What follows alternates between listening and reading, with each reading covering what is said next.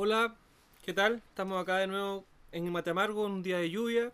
Eh, estamos acá reunidos para seguir tocando los temas de contingencia, lo que está pasando hoy día en nuestro país. Ya a unos 10 días de, la, de las marchas, de todo este movimiento, estamos acá retomando el tema. Hola Alex. Hola Albert. Eh, Hola Alex, hola Albert. Sí, pues, eh, hoy día yo creo, bueno, eh, estamos viendo ya, ya ha pasado agua bajo el puente. eh, vamos viendo qué ocurre con Chile, hacia dónde vamos. Claro, son las Eh, preguntas que muchas personas claro. no estamos haciendo hoy por hoy. ¿Ha habido un cambio? Sí. Yo creo que un cambio ya en todos nosotros. Mucha gente estaba dividida al principio. Hoy por hoy toda la ciudadanía está a favor de los cambios. Ahora el el- la pregunta es ¿cómo llegar a estos cambios? Eh, se ha hablado mucho del futuro de Chile y eh, se hace la pregunta sobre el sistema de económico que tenemos. Claro. Yo, para generar la pregunta al tiro, que me llamó profundamente la atención, que lo escuché en los noticieros, en las asambleas, que algunas las subían las personas, sobre el fracaso del neoliberalismo, el modelo económico. ¿Qué piensan ustedes sobre esto, chicos? Yo creo que fracaso, por algo está pasando lo que, lo que estamos viendo en televisión, en diversos medios de comunicación. Yo creo que el fracaso del neoliberalismo es un hecho, nos ha afectado en todo aspecto, en, obviamente económico es fundamental, pero a nivel macro como sociedad estamos golpeados por una crisis que se ha visto reflejada, como te comentaba, en las marchas, en, la, en el descontento de la gente, en la unión a su vez también de la gente. Es que como tú mencionabas, se ha visto un cambio positivo, yo creo, en, se siente como en el, a- en el ambiente un, un- una unión de la gente, más allá de su pensamiento político, crítico, como una consigna a lograr algo positivo y correcto para nuestro país. Así que, Oye, los- Una consulta. eh, ¿Estamos hablando del neoliberalismo como sistema económico, netamente? ¿Como sistema de vida, sistema social? ¿A- a- a Yo creo que a esta altura nosotros siempre se habla del neoliberalismo como algo que surgió la década, la década del 73 por el tema de la dictadura que tuvimos, que se implantó este sistema eh, económico después de un país que tenía una inflación enorme. Bueno, eso es parte de la historia, pero básicamente eso es lo que yo int- interpreto como el capitalismo, neoliberalismo. Eso es lo que yo he podido recabar información y desde ahí parte todo el tema. Nosotros fuimos un poco los conejillos de India dentro de la Latinoamérica y de ahí se gesta mm, esa cuña, este término, por los Chicago Boys. Yo creo que todos estamos más o menos in- tenemos como inmersos en esa noción. Ahora, ¿qué implica el neoliberalismo o el capitalismo? ¿Por qué? Porque yo, siendo bien honesto, yo no enfatizo con ninguna ideología política, trato de ser lo más eh, neutral. neutral al respecto.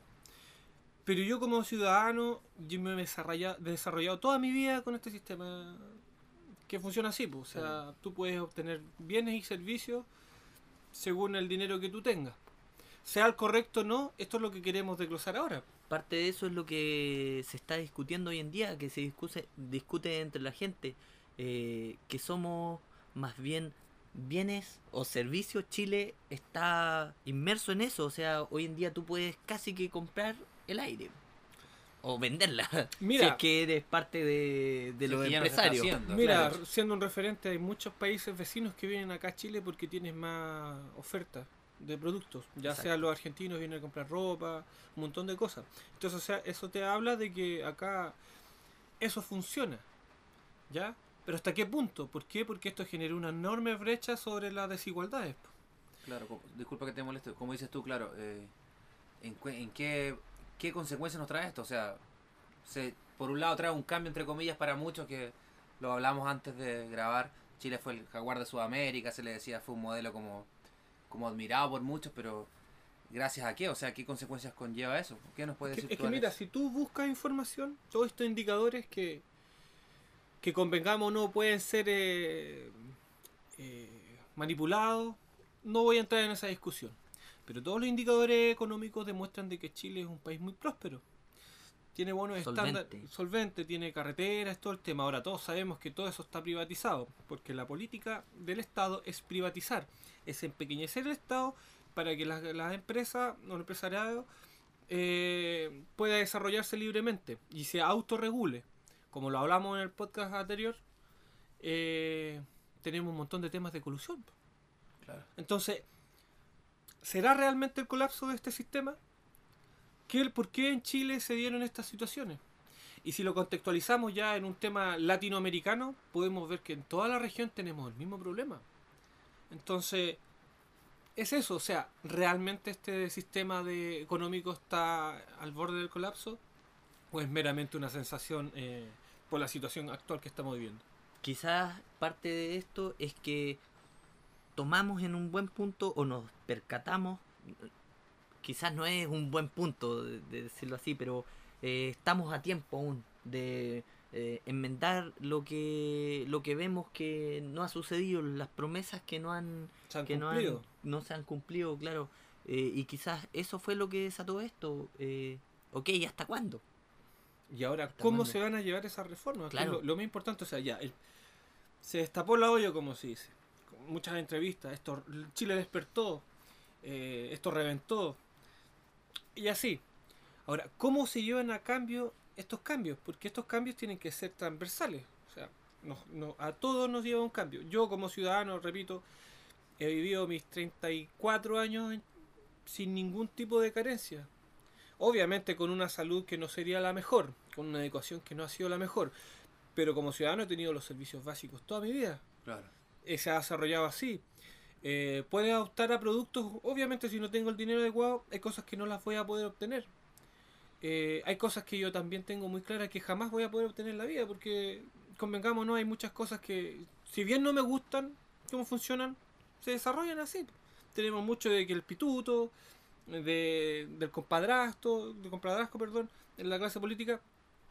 No estoy de acuerdo con eso, pero eso funciona así, lo tengo más que claro porque lo he visto desde que tengo conciencia como ciudadano, lo he visto de gobierno tras gobierno, he visto que funciona así. Claro, pero este sistema yo creo que también nos, nos ha hecho, entre comillas, creer que con poco basta conformarnos con acceso a salud, aunque hay privada que para algunos, pero es buena, entre comillas, hay educación buena, pero es cara, o sea, en el fondo están las opciones, pero para muchos hay que endeudarse. ¿Tú, hay tú que- piensas, disculpa que te interrumpa, ¿tú piensas que somos una sociedad un poco elitista? Te pregunto por qué, porque tenemos salud para ricos, salud para pobres. Tenemos educación para ricos, educación para pobres.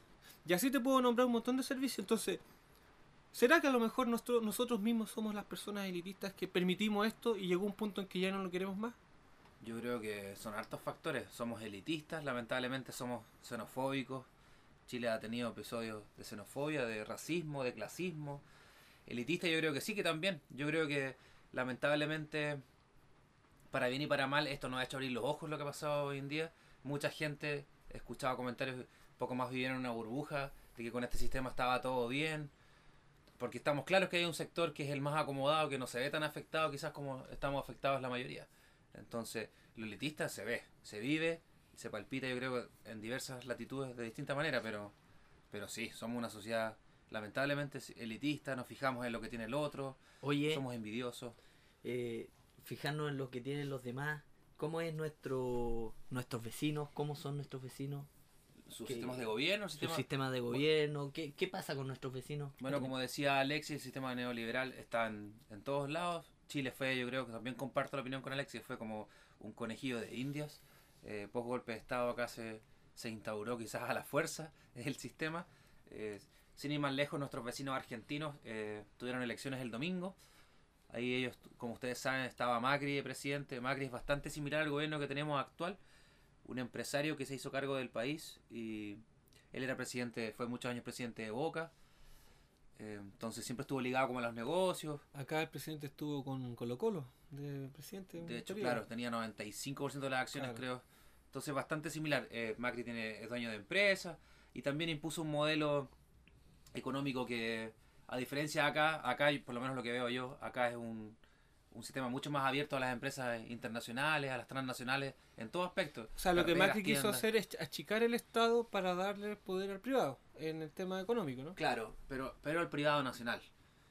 como Nacional- a las empresas, prioriz- priorizar a las empresas nacionales, textileras, no sé, zapatería, etcétera, lo que hablamos fuera de podcast también. Pero eh, muchas empresas también, el privado se aprovechó, eso también. ¿Qué es lo que pasó acá que es lo que pasó acá, exacto. Entonces, por eso te digo, hay muchas similitudes. eh, ellos sí, los argentinos sí tienen edu- educación gratis, ellos sí tienen salud gratis, pero eso viene de gobiernos anteriores. Se ha ido manteniendo, pero pero el tema que la salud, por ejemplo, Y esa, es gratis, disculpa, pero no ¿y es. esa educación es de calidad o no? Ese es un punto también que quería tocar. No necesariamente porque sea gratis es de calidad. Creo que los estándares de educación y calidad en Argentina han bajado este último tiempo. He conversado con amigos que tengo en Argentina que han estudiado, que se han perfeccioniza- perfeccionizado su carrera o han seguido estudios superiores y me dicen que muchos alumnos ingresan, pocos salen eh, y la calidad realmente da que para dudar. En definitiva es un gasto para el Estado. Exacto. Ahora, volviendo al tema, ¿ese estudiante argentino puede salir a trabajar a otro país? ¿Le van a validar esa carrera? Eso, se eso no lo manejo 100%, pero yo creo que sí. Igual que acá en Chile tú vas a, la- a las embajadas y puedes validar tus títulos. En muchos países te piden un examen. Acá también se hace en Chile. En salud se ve bastante. Salud obviamente es más complejo porque estás trabajando con la vida de las personas. Acá le hacen un examen y una- un test en base a, a lo que exigen las normas de la universidad. Es como lo que ven ellos en sus ramas académicas. Los argentinos igual. Pueden ir a sus embajadas respectivas y pueden también validar y trabajar. Pero como en todos lados también está complejo el tema de emigrar, de trabajar, de conseguir una visa. Entonces, Yo eh, aquí tengo un dato que en salud, por ejemplo, en educación, educación, el gasto de Argentina en comparación con Chile, eh, Argentina gasta un 15% en educación en contraposición con Chile que está gastando un 20 o un 21% del, del gasto nacional. claro. Y eso que Argentina es un país mucho más grande, ma- Más mayor población. más mayor población, exacto. Pero como te digo, Macri es un gobierno bastante similar al de al de Chile. Bueno, Macri termina en diciembre su mandato, ya entrega la, la posta al siguiente gobierno que es Fernández. Creo que no sé si lo vieron en las noticias. Él ganó las elecciones. Él es del partido contrario, por decirlo, del bando contrario, por decirlo de alguna manera. Más peronista, ¿cierto? Él fue vocero del gobierno de Néstor, de Cristina Kirchner. Siempre estuvo ligado a, esa familia. Entonces, se espera un cambio, entre comillas, no sé si un cambio, pero se espera como un regreso a- al método más peronista que tiene que ver como con más unión al pueblo, más ligado como a la izquierda chilena, como contextualizándola acá. Pero también hay dudas, obviamente. po. Ahora, hoy en día uno da para dudar de cualquier Es político. que lo que pasa es que el- el- el- la situación hoy día da para esa incertidumbre. Tú estás hablando de Argentina. Hablemos de nuestros vecinos en Perú. La, la crisis política que tienen ellos. Los últimos cinco presidentes están implicados en casos de corrupción. Entonces eso no es menor. Si nos vamos, por ejemplo, a las votaciones que hubieron hace poco en Bolivia igual, con Evo, Nuestros otros vecinos. hubieron igual protestas. ¿A qué? ¿Cómo se genera esto? Lo que Bolivia es, perdón, eh, Evo Morales iba por un cuarto mandato, lo cual la, la, la reglamentación del país, no sé cómo, cómo expresarlo, no lo permitía. Era como constitucionalmente incorrecto. Incorrecto. Llevó un referéndum a la población, el cual no ganó. No lo ganó. Y él por unas vías, por un abogado, hizo un, un juicio y pudo postularse de nuevo.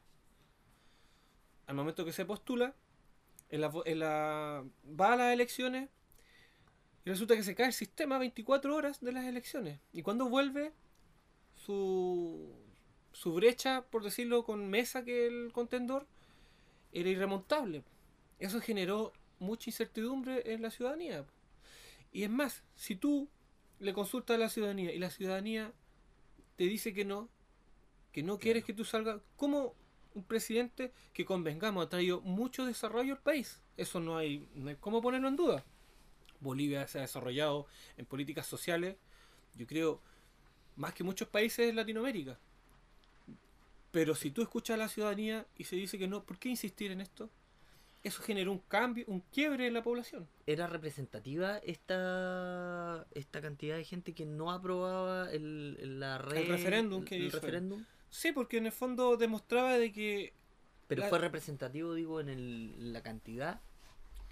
Porque, porque eh, insistió con el tema? ¿Por Mira. qué puso este recurso de amparo, por llamarlo así? Claro. De poder, de insistir en, en su candidatura. Me imagino que obviamente hay una parte de la población que lo apoyaba. O sea, convengamos que todas las crisis del contexto latinoamericano va porque tenía una población inmensamente dividida. Claro. Entonces desde ahí obviamente van a haber retractores y gente que lo va a apoyar. Pero, pero el, hecho es que eh, hoy por hoy, después de que se investigó esto, hubieron organismos internacionales que llamaron a la red a hacer de nuevo la, la votación Como más transparente. más transparente. Claro. Eh, esto no se lleva a cabo y asume el poder. Y, y esto genera conflictos también en Bolivia, que te insisto, es un país que ha tenido un enorme desarrollo en políticas sociales. Convengamos que el mismo Evo Morales es un dirigente eh, indígena de su país. Exacto. Eso es un hito para su política. Eh, pero tenemos el mismo contexto. Pero Alex, eh, o Albert también pregunto, pero lo que pasa con Evo Morales, por ejemplo, que se pueda recandidatear, entre comillas, con chip libre, por decirlo de una manera más chilena, eh, no es un poco abuso de poder, un poco, no, no va de la mano con- también con el sistema neoliberal, como el poder del empresariado, el poder de las autoridades, de poder, entre comillas, hacer y deshacer a gusto manejo propio, claro. Es que yo creo que el mismo principio. O sea, eh, este tiene el mismo problema, pero ya desde la vereda al frente. Del frente, claro. Y Obviamente todo- van a haber cosas que se pueden refutar y todo el tema, o tú, no sé, pues tú me pueden decir que estoy equivocado. Yo, yo es lo que investigué de manera macro, no al detalle, porque tampoco estoy ahí, solamente viendo el contexto latinoamericano. El- en Uruguay hubieron, hubieron protestas también masivas porque el, el Estado quiere eh, darle más poder a las policías, a, a los militares, disculpa, atribuciones de la policía civil. La población se manifestó en contra de esto, haciendo protestas bien grandes de que no querían a los militares en las calles o con las mismas el mismo poder que las policías. Entonces, y así, por ejemplo, Brasil. Todos hemos escuchado el tema de Brasil. Lo que pasó antes con, con el tema del mundial, que la gente estaba haciendo protestas que no salían en las cadenas Huelgas de hambre. huelgas de hambre. Eh, ahora tienes un, un- un presidente de derecha, pero que no es tampoco representativo de toda la ciudad, ciudadanía, perdón. Tiene muchas diferencias. Convengamos que yo, lo que yo escuché o leí en la información, la población lo eligió porque no quería más corrupción. Pero no era porque alguien que empatizaba con toda la población, era porque estaban hartos de la corrupción. Exacto. finalmente ese es un punto es un punto como clave en todo lo que sucede en el mundo finalmente la corrupción La corrupción de la clase porque política, del si bien lo- los políticos eh, hay un rol social hay una labor interna potente que es estar al servicio de la comunidad pero cuando ya esto se corrompe entra en la corrupción eh, ahí es donde está Se genera el realmente problema este tema. Claro, y nuestras políticas, ¿qué dicen en cuanto a los corruptos? Finalmente pasan, pasa piola. De. Eh, para acotarte, una de las bases de las, de las marchas, de las demandas, es simplemente, como ciudadanos, nos estamos pidiendo autoridades que sean eminencias mundiales en cada tema o en cada ministerio, sino gente honesta que haga su trabajo, como cualquier, como cualquier trabajo del mundo, simplemente. Claro, mira, haciendo hincapié en lo que tú decías, Alberto, el tema es que, por ejemplo, acá cuando se descubre un caso de corrupción, estos, estos políticos, estos eh, empresariados, no tienen la misma cumplimiento de ley que cualquier ciudadano como nosotros. Entonces ahí genera el descontento porque ellos tienen clases de ética o arraigo nacional, mientras que cualquier cristiano como nosotros se va a la cárcel. Se va preso. En Brasil eh, están en la cárcel. Está cumpliendo una condena de 21 años que es eh, Lula. Estemos de acuerdo o no, porque hay muchos detractores que, del partido eh, laborista que se llama ya hablan de que es un complot y todo el tema, pero ya se está cumpliendo la ley. Se está cumpliendo, claro. ¿Por qué acá no? Entonces, eso es lo que genera eh, esta sensación de malestar, esta sensación de clases eh, acomodadas que tienen, tienen privilegios. Esa es la diferencia, por ejemplo, en, en Perú. El, el expresidente Toledo se suicidó porque estaba siendo investigado, porque estaba implicado en corrupción, y los últimos cinco presidentes de allá están en lo mismo. En Perú, Alan García fue. Alan García, perdón. Alan perdón. García se suicidó. Sí, sí. sí. Entonces, ese es el tema, la- las diferencias que tenemos con nuestros vecinos en, ese- en casos. ¿Por qué acá no se lleva la, eh, el cumplimiento de la ley eh, sin importar quién, quién sea, qué, qué- qué poder tiene? Claro. Es- Y, y en base a esas referencias como sudamericanas, eh, ¿qué pasará, chicos, en, en Europa, en otras latitudes? ¿Habrán similitudes de nuestro sistema? ¿Habrán que hayan hecho diferencias? reformas. Claro, Sí. eso lo- ¿le parece si vamos a una pausa y lo comenzamos, lo comentamos con más calma en el segundo bloque? Ok. Perfecto.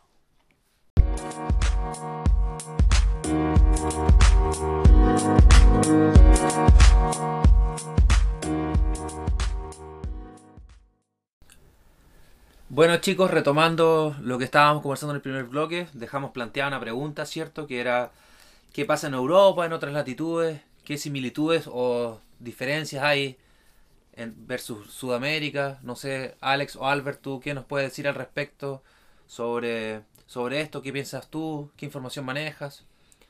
Eh, principalmente me interioricé sobre Singapur e Islandia. Y bueno, dos. Si bien nadie es comparable con otro, con otro, pero hay similitudes. Por ejemplo, en cuanto a, a Singapur, eh, la corrupción, por ejemplo, no es algo que.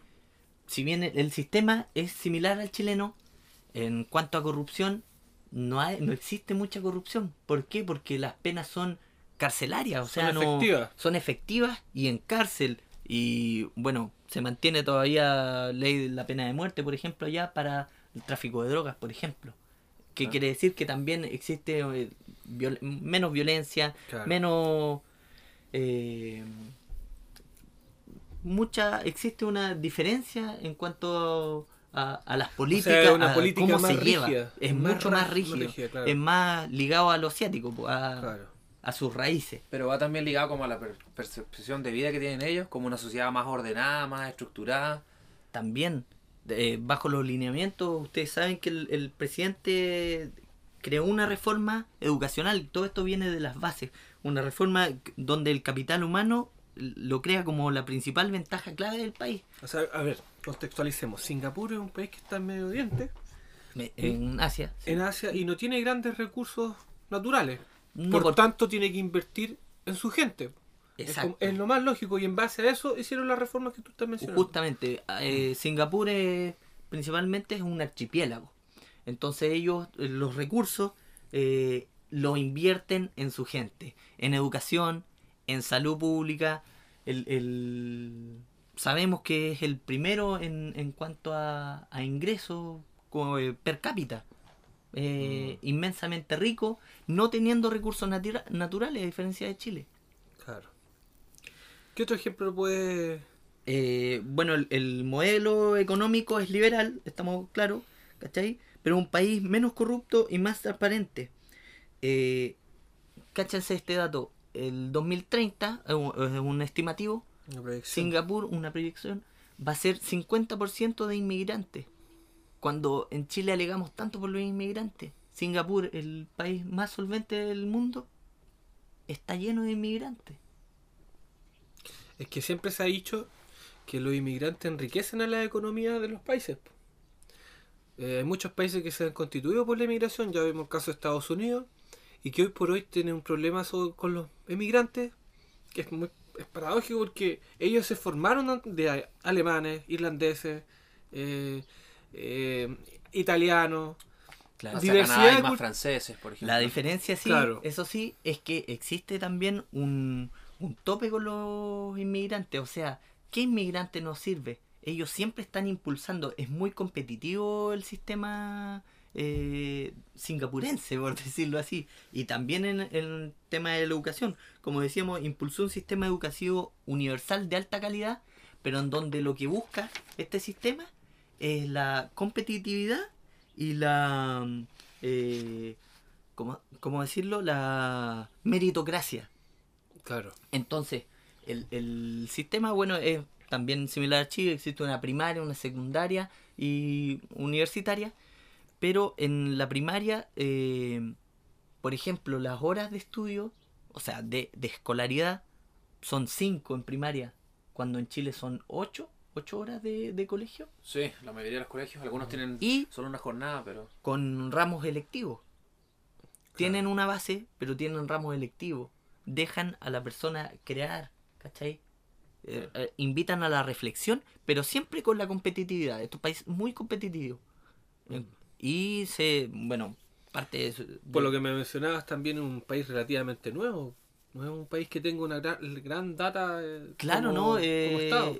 del, como Estado viene del 65. Ya. El país eh, con Lee Kuan. Ese fue un, el, el primer gobernador, digamos, de este país que se mantuvo durante alrededor de 30 años, impulsando eh, desde el 65 a los 90 ya un crecimiento que se veía, pero ya en los 90 se vio un, un, Se dis- se- un disparo, claro, se destapó eh, como el crecimiento económico. Y bueno, y este crecimiento económico reinvierte en, En educación, en investigación y desarrollo, en seguridad, infraestructura y servicios públicos, principalmente su, su sistema. Eh, bueno, al, al no tener, como decías tú, tanto recurso natural, eh, por ser un archipiélago, se la ingenian encontrando formas de eh, agregar valor a, a lo- Imagino que tiene una industria desarrollada en turismo. Principalmente lo que ellos hacen es tecnología. Tecnología. tecnología. Pero eh, sí, el turismo, bueno, ahí está, eh, ¿cómo se llama? Indonesia, tiene Claro. harto el, sud- Sí, el sudeste asiático. sudeste asiático de turismo. Mm. Pero, O sea, eh, la política de ellos es reinvertir en la misma población para que esto eh, desarrollen tecnología en el país del empleo. Claro, Claro, claro. la política que se desarrolla en unos países. Se me vino a la mente Irán.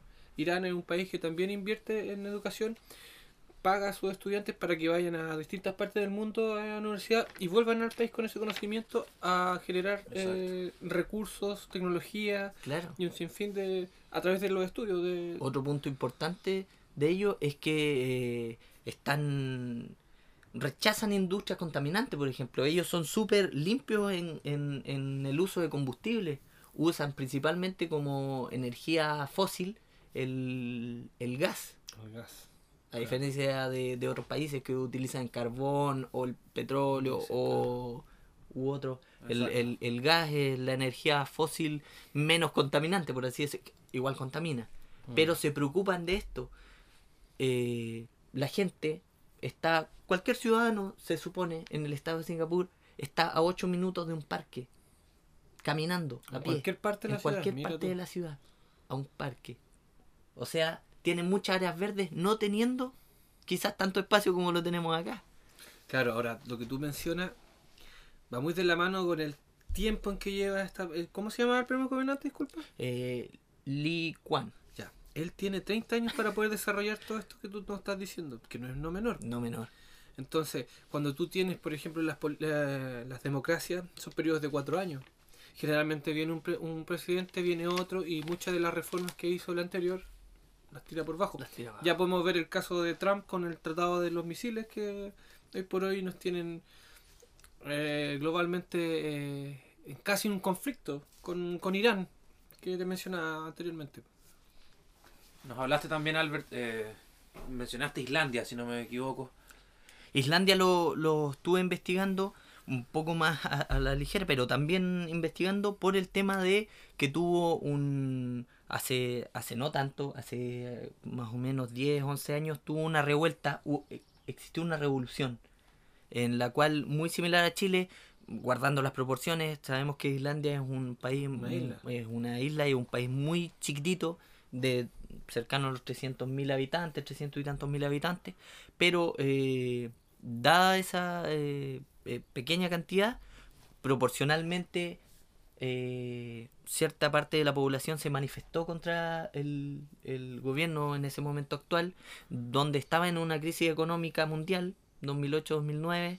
eh, Claro. Se vieron afectados bancos nacionales de Islandia, eh, pero el gobierno optó por no apoyar eh, a esos bancos, no tomar el recurso de su gente y apoyar a los bancos. Se dejó ir a la bancarrota y generar nuevas políticas. ¿Y qué se hizo? ¿Por qué toma Islandia? Porque se hizo una asamblea constituyente. El pueblo, la, la gente que comenzó con este movimiento, con esta revuelta, se tomó bien a pecho el, el tema y Claro. empezó a sumarse. ¿Cómo?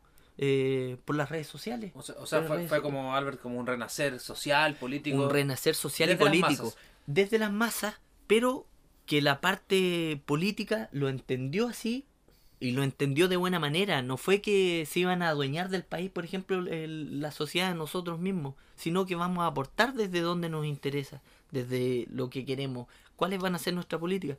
Bueno, ellos, eh, hubo un tiempo más, un periodo como de dos años, en el cual hubo procesos, hubo conversatorios, tal cual como se está comenzando ahora acá en Chile. Eh, y se llegó a una asamblea constituyente, la cual eh, se tuvo que votar, eh, se votó a favor, se votó en contra, pero lograron lograron ese apoyo y ese acuerdo, claro, eh, horizontal en cuanto a, a políticos y sociedad. Y se llegó a un, un- a un status quo que ahora, hoy por hoy, está a- en alza. Claro, los estándares de vida de ellos son Los estándares de vida son súper altos. son súper altos. Imagínate el, el, el sueldo mínimo en, en- El sueldo mínimo allá eh, es mucho mayor al chileno. O sea, es que compararlo no está bien. Pero el estilo de vida y la calidad de vida es muy superior. O sea, todo es superior y la brecha es mucho menor. Claro, es lo que se apunta acá. Es lo que se apunta acá. Llegar a eso. Para, Claro. para acotarte algo, Albert, sobre los sueldos, bueno, en muchos países como Alemania, por ejemplo, que son potencias mundiales, en todo aspecto, económico sobre todo, los sueldos mínimos a, a pesos chilenos sobrepasan el millón de pesos. Pero claro, el estilo de vida es más caro, entonces, en el fondo, si comparas la balanza con Chile, en el fondo es como casi ganar lo mismo, pero la diferencia es que tú tienes un buen transporte, vives en un buen lugar, te alimentas de buena manera, tienes es que, acceso a que mejor los salud. servicios funcionan. Exacto. Funcionan. Es el, es el, el, el- el tema que acá no pasa. El transporte funciona, tú lo llega una hora y si perdiste ese bus sabéis que en cinco minutos más va a pasar otro bus. Acá no funciona así. La salud tampoco. Va por un tema de la calidad de los servicios. Claro. Esa es la diferencia que tenemos con muchos de estos países. Sí, eh, la igualdad, la equidad. Equidad. Islandia, por ejemplo, es casi 50-50 eh, por ciento en cuanto a empleos, hombres y mujeres.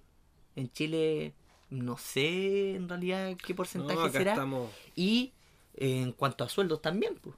En Islandia, para aportarte algo, claro, eh, yo tengo entendido que mujeres y hombres ganan lo mismo por el trabajo. Allá se paga por trabajo realizado en base a lo, a lo que vale ese trabajo. Por Pero- ejemplo, me explico, si tú eres doctor y mensualmente en un hospital ganas 3 millones de pesos, eso es indiferente si tú eres hombre o mujer, si eres joven, si eres adulto, se paga por, la, por tu trabajo, que es súper bueno también. Cosa que sabemos que acá en Chile es bastante desigual la, la Claro. brecha.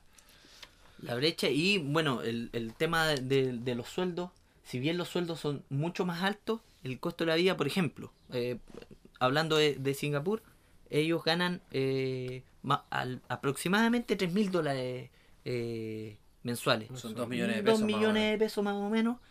Y el costo de la vida, poniéndolo como en Chile, es más o menos el doble. O sea, si en Chile el sueldo mínimo fueran 600 mil pesos, estaríamos eh, A la par. a la par.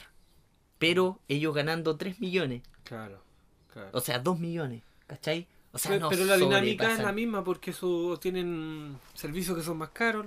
Sí, sí, mucho más caro. Pero ese caro no, no, no se condice con como con Chile. No sé si me entiendes, si me explico, si me explico mal. Es mucho más caro, pero el nivel de, de, De vida. de vida que tienen es mucho mayor. Y aún así, no es tan caro como Chile. Claro. Entonces, eh, bueno, para, para, para dónde iba con esto, Singapur, si bien tenemos un sistema eh, muy similar al chileno, las políticas van en, en relación a la gente. Singapur, o sea, Islandia, lo, Lo mismo. mismo. Paridad, igualdad. eh, O sea, eso es lo que se apunta más o menos. ¿Y Llegar desde a... dónde? Desde la educación. Pero es que la educación es el pilar para cualquier sociedad. Es algo básico que nues- nuestra gente, nuestros hijos, nuestros familiares tengan una educación buena. Lo la, la misma consigna que hay en Chile, educación gratuita de calidad, yo creo que debería ser un derecho, no un privilegio, acá o en cualquier latitud del mundo. Claro. Yo creo que finalmente, como reflexión, para mí es necesario que en Chile se haga esta asamblea constituyente que existe una nueva constitución, aunque nos asuste. Creo que es un, un buen paso. Ya vemos, ya vemos cómo otros países sí han podido salir beneficiados con esto. Entonces, ¿a qué apuntar?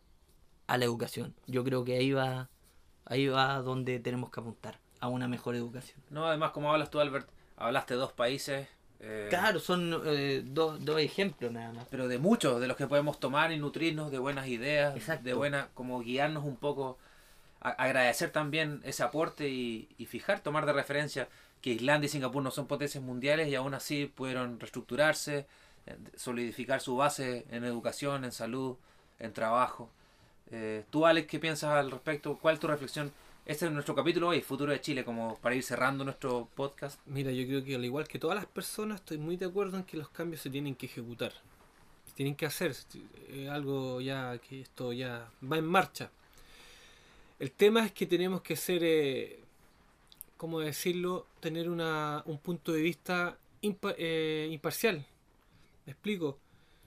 No dejarnos llevar por ideologías políticas. Eso es lo que yo veo constantemente y lo que muchas veces conversando con gente de repente eh, uno tiene diferencias, pero ese yo creo que es un problema que tenemos. A través de nuestra historia hemos acarreado mucho mucha carga negativa. Eh, Yo entiendo perfectamente a alguien que sufrió sobre esta dictadura va a tener un punto súper crítico frente a algunos aspectos. Créeme que lo entiendo. Pero hay cosas de repente que tenemos que, para el bien mayor, dejarlas de lado. Hay mucha gente de, de derecha que tiene un punto, yo creo, ya caducado de, de- de cómo son las cosas. Son esas cosas que tenemos que renunciar como ciudadanos y ver cómo mejoramos esto. Porque si nos seguimos atacando de las veredas en las que estamos, no vamos a avanzar mucho. Entonces, apelo a eso más que nada. O sea, esperemos, bueno, a grosso modo cerrando, esperemos que estos cambios sean positivos, que lleguemos a, a buen puerto, ¿cierto? Que estos ejemplos que mencionó Albert, que comentamos también en lo ligado a Sudamérica, de todo ir tomando, ir nutriéndonos de, de lo mejor y lograr, ojalá, Nutriéndonos de lo bueno, sí. ojalá un Chile más igualitario. Suena quizás muy cliché la frase, pero, pero creo que es lo que nos hace falta, una, un Chile educado, un Chile comprometido, un Chile empático, un Chile, no sé, con ganas de poder lograr cambios y tratar de dejar de lado nuestras rencillas, nuestro bienestar eh, individual y verlo de un... De un tema más social, no ser tan individualista, porque convengamos que somos una sociedad individualista. Por eso llegamos a este punto. sea cual sea nuestro modelo a seguir, nuestro modelo económico, creo que de todas maneras tenemos que, que- que pensar en, en la educación, insisto. Sí, sí, creo que es importante. sí, gente que- educada hace el cambio. Eso chicos, eh, un gusto como siempre hablar con ustedes. Eh, gracias Albert, gracias Alex por el tiempo de, de dárselo acá y juntarse, reunirse, a conversar y eso, Podemos reunirnos. Nos podemos reunir. podemos reunir. Exacto. Eh, hay que valorar eso. Cada vez cuesta más reunirse con, con los amigos a conversar, así que gracias por eso. Gracias a quienes nos escuchan y nos vemos la próxima semana con un nuevo capítulo de Mate Amargo. Hasta la próxima. Chau. Chao, chao.